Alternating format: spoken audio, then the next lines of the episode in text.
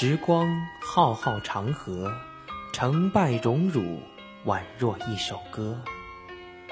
他们参与了波澜壮阔的历史，他们描绘了不同的生命颜色。岁月在永恒的瞬间，为我们书写了难忘的人物春秋。人物春秋。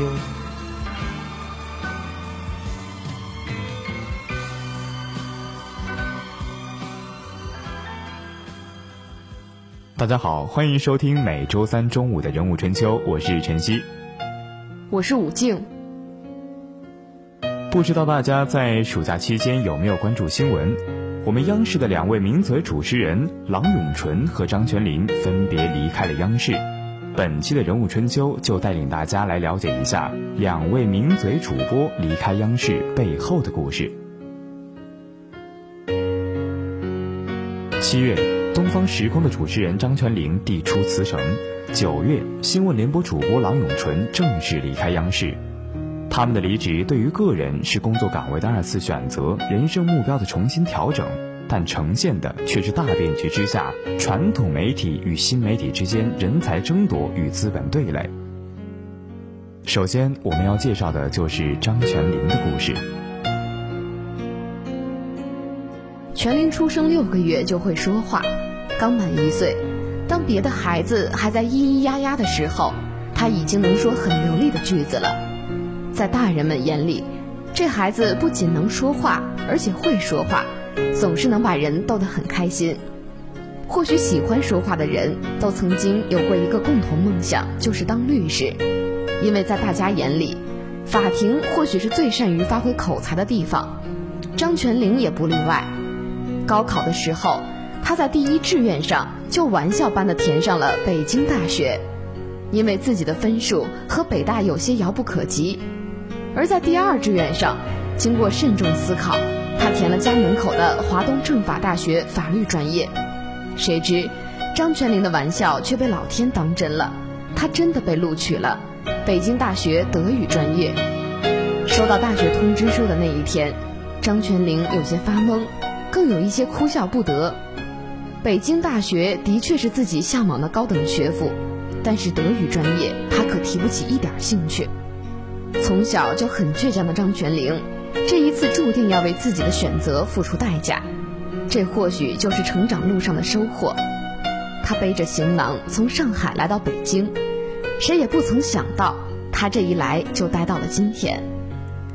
张泉灵说。可能别人读了自己不喜欢的专业会抱怨，会自暴自弃，但是我不会，我会尽量培养自己对德语的兴趣，寻找自己的人生转机。我相信，机会一直留给有准备的人。所以有一次在大学里做演讲的时候，我就告诉大学生们，人生会面临太多的选择和被选择，在被选择的时候做必须做的事情。同时，应该不断尝试着去推开另一扇门。果然，张泉灵很快就看见了幸福的大门。大三那年，中央电视台与北京大学合作拍摄的《中华文明之光》，要在学校招一名学生做主持。参加海选的学生美女如云，张泉灵凭借优秀的语言表达能力和良好的逻辑思维能力，一路过关斩将，杀入决赛。在最终面试阶段，他嘟囔了一句：“我是个天生的话痨，你招我准没错。”一句话逗乐了考官，他也顺利的握上了金话筒。这一握，他就再也不舍得放下。那个话筒，那个镜头，那个新闻工作的氛围，就像一个强大的磁场，牢牢的吸引住了他。一九九六年，张泉灵大学毕业，在一个飘忽不定、稍纵即逝的机会面前，他毫不犹豫地背叛了自己四年的德语背景，头也不回地告别了事先找好的翻译工作。这个机会就是报名参加中央电视台的招聘考试。幸运的是，这个天生的话痨最终找到了属于自己的土壤。不到一年，他就成了女主播。经过三年的积累，又成为海外部的优秀主持人。两千年，他成为当时最热门栏目《东方时空》的主持人。张泉灵与其他主持人有一个最大的不同之处，就是他不只是坐在演播室里，他更是冲在第一线。主持人需要接地气，就是做现场报道。这些年来，每每遇到重大事件，人们总能够在屏幕上看到张泉灵的身影。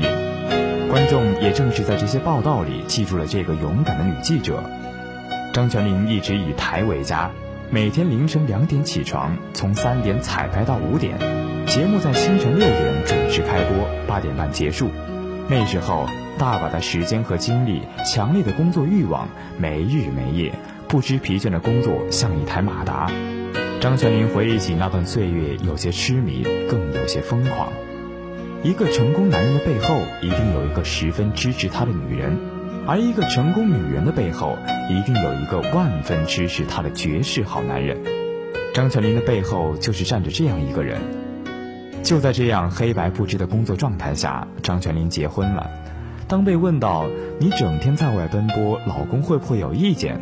张泉灵说：“我和他都是大忙人。”平时的沟通主要是在精神上相互支持，他更欣赏工作中的我。我们都是相对独立的人，各自忙事业，但不会相互抱怨。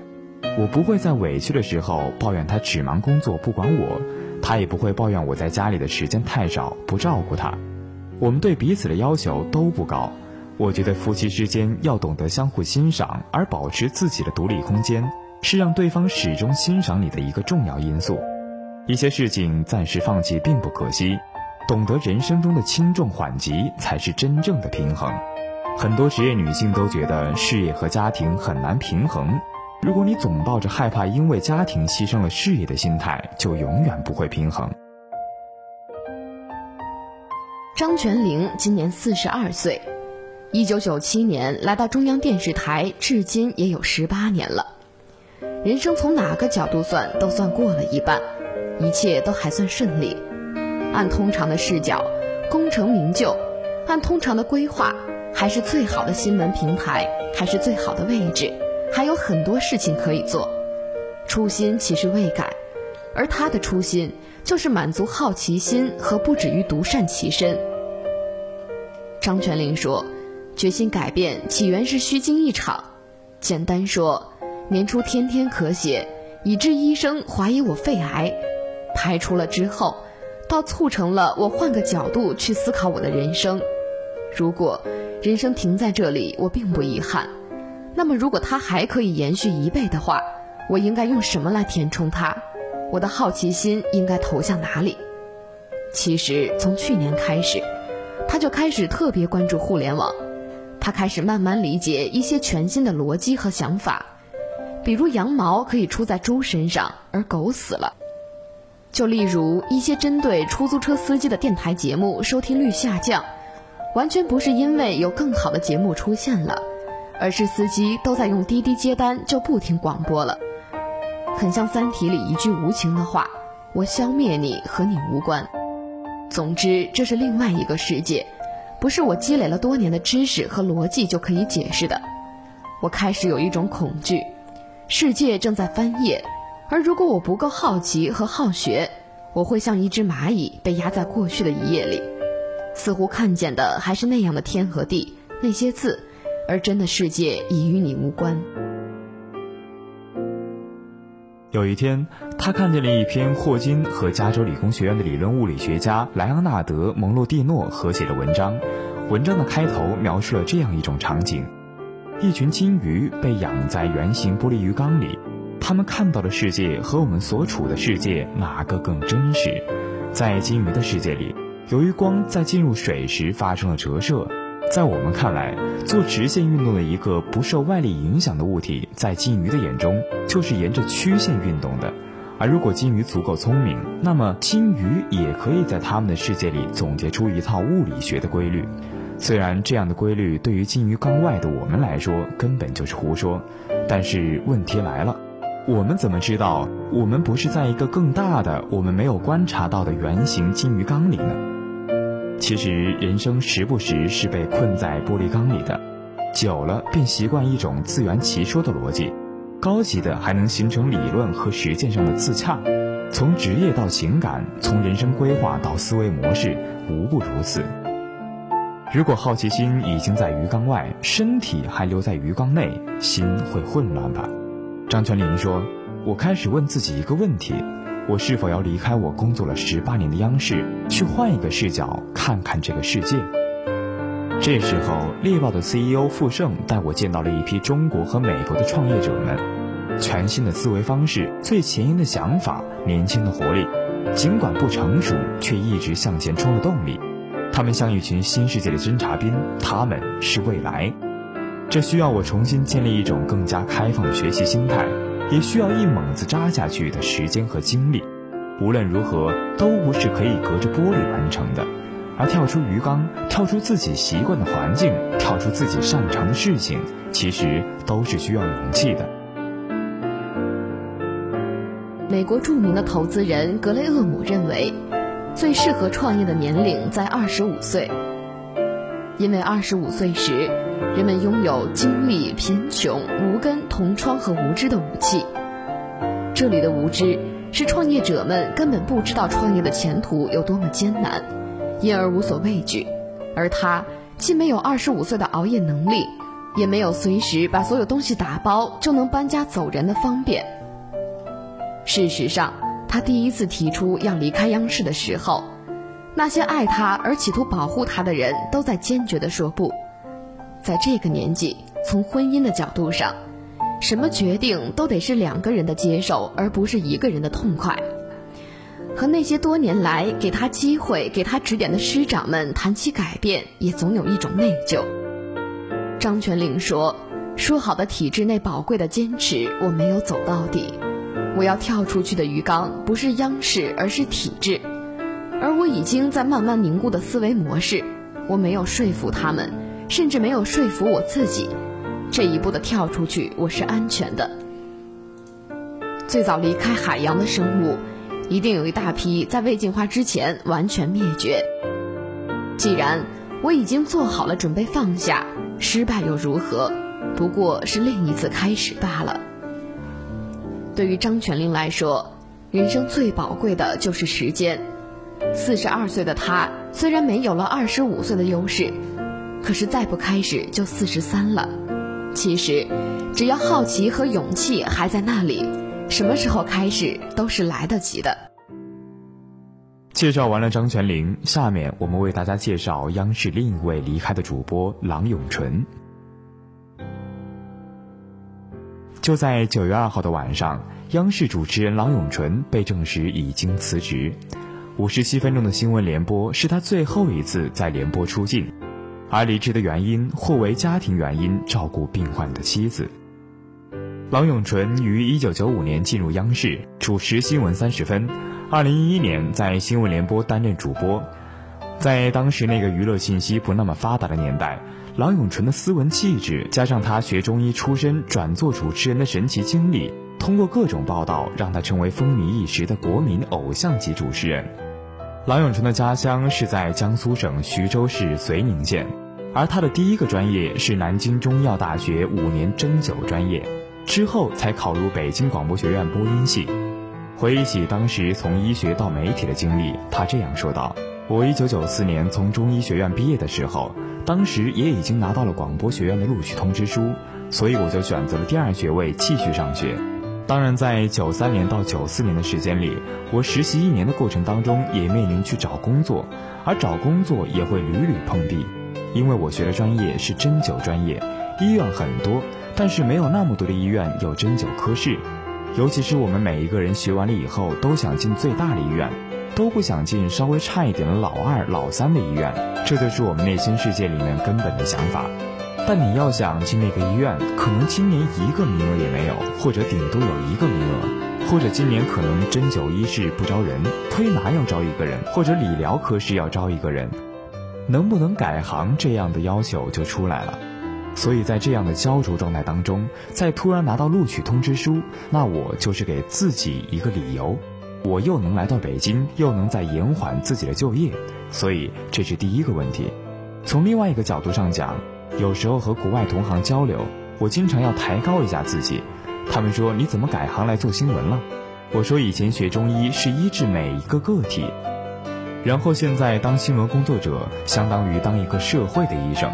他们说这非常好，实际上是我们编出来的，没有那么崇高，只是因为在现实面前，你在不停的低头，也在不停的选择，在不屈不挠的过程当中，你终于找到一线曙光。但寻找到这个曙光的时候，你根本不知道接下来的下一步是什么。那个时候也根本不知道，在遵从自己所谓的内心世界，自己的人生规划是什么样的。新闻记者应该挖掘生活中美好或者不美好、需要建设的一系列东西。特别高兴的是，现在我们的电视屏幕上，越来越多可观的东西都能够展示，让大家看到我们的世界并不是那么美好，但是人都还是有梦想，让我们的生活过得更美好。我也特别希望，我曾经是医学行业的从业者，未来你们的生存状况会更加美好。我学过医，学的是中医。从传统意义上讲，我们中医看病讲的是求医问药，但是现在是恨不得拿一把刀架在医生面前，这完全有悖于我们中国的传统文化。医患之间的这种矛盾越来越激化，其中有媒体的责任。作为一名新闻工作者，我希望未来通过努力，通过构建和谐的医患关系，让中国传统的医患文化在我们当下得到进一步弘扬，同时也能让更多的人能够逐渐享有自己的健康。郎永淳近期微博的内容主要以央视的节目或者发起的正能量的活动为主，还有自发的与其他公众人物一起发起的公益活动。以及经常通过自媒体朗读来提倡阅读以及反思。近期他还关注了一些新媒体，以及还有一些对于家人的关心和对生活的态度。他曾在一条微博中这样写道：“有人问到你家的价值观是什么，如何传承？他想了想，应该总结为爱、勇气、坚毅和科学。我努力去做，也接受孩子的批评，只要他有理有据，轴下去。”有爱支撑，好好活，科学前行。有记者电话采访到郎永淳在央视的一位同事，也是郎永淳的铁杆好友。这位好友向记者证实说，郎永淳在央视的表现一直很优秀，他的人脉资源很好，为人处事也非常的真诚，和同事们的关系相处的非常好。他现在之所以要辞职，不是央视不重用他，而主要是家庭的原因。他是一个把家庭看得很重的人，他的妻子一直在生病治疗，孩子念书长期没有人照顾，他的辞职是经过三思熟虑后才确定下来的。说起郎永淳的妻子吴萍，他与郎永淳是大学同学，吴萍比郎永淳大三岁，东北师范大学毕业工作几年后，吴平才来到北广读第二学位，当时郎永淳是班里的班长。吴平担任学习委员，郎永淳注意到了这个长发飘飘的女孩。有一天晚上，吴平不停咳嗽，提起书包就走了。郎永淳追出去问他是不是生病了，吴平说是。郎永淳笑说：“我告诉他我是医学生，感冒不需要吃药，多喝水，休息七天就好了。”然后就认识了，相爱了，就走到一起了。